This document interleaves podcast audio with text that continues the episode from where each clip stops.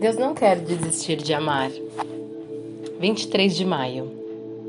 E o Senhor disse a Moisés: Você vai descansar com seus antepassados, e esse povo logo irá prostituir-se, seguindo aos deuses estrangeiros da terra em que vão entrar.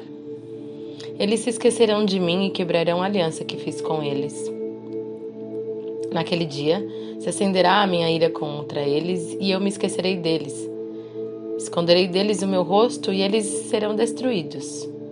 Muitas desgraças e sofrimentos atingirão, e naquele dia perguntarão: Será que essas desgraças não estão acontecendo conosco porque o nosso Deus não está mais conosco?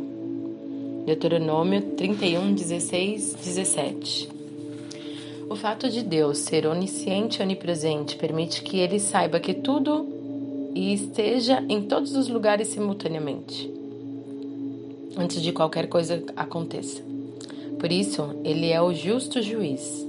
Mesmo sabendo dos nossos erros e falhas, Ele nos criou, chamou e confiou em nós.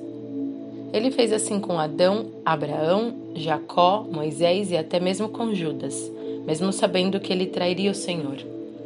Ele o escolheu. Deus nos ensina e ama em todo tempo, mesmo quando o decepcionamos. Ele não para de amar e nem desiste da humanidade. Isso também faz dele o grande Deus cheio de amor. Todavia, a natureza de amor de Deus não nos dá autorização para pecar, nem para abusar da vontade dele. Pelo contrário, aumenta a nossa responsabilidade com a fidelidade e a graça do Senhor, para com ele e para com o nosso próximo. Nossa fidelidade e zelo com os mandamentos do Senhor são um sinal de que continuamos caminhando ao lado dele.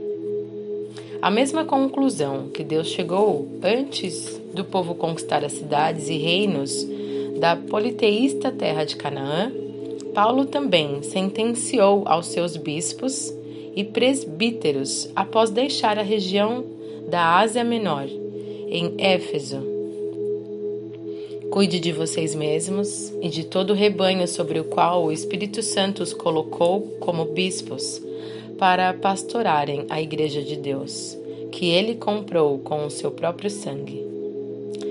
Sei que depois da minha partida, lobos ferozes penetrarão no meio de vocês e não pouparão o rebanho. E dentre vocês mesmos se levantarão homens que torcerão a verdade a fim de atrair os discípulos. Por isso, vigiem. Lembrem-se que durante três anos jamais cessei de advertir a cada um de vocês, noite e dia, com lágrimas. Atos 20, 28, 31. Nossos pecados e erros não pegam Deus de surpresa, mas nossa fidelidade e honra o enchem de alegria e prazer. Seja fiel.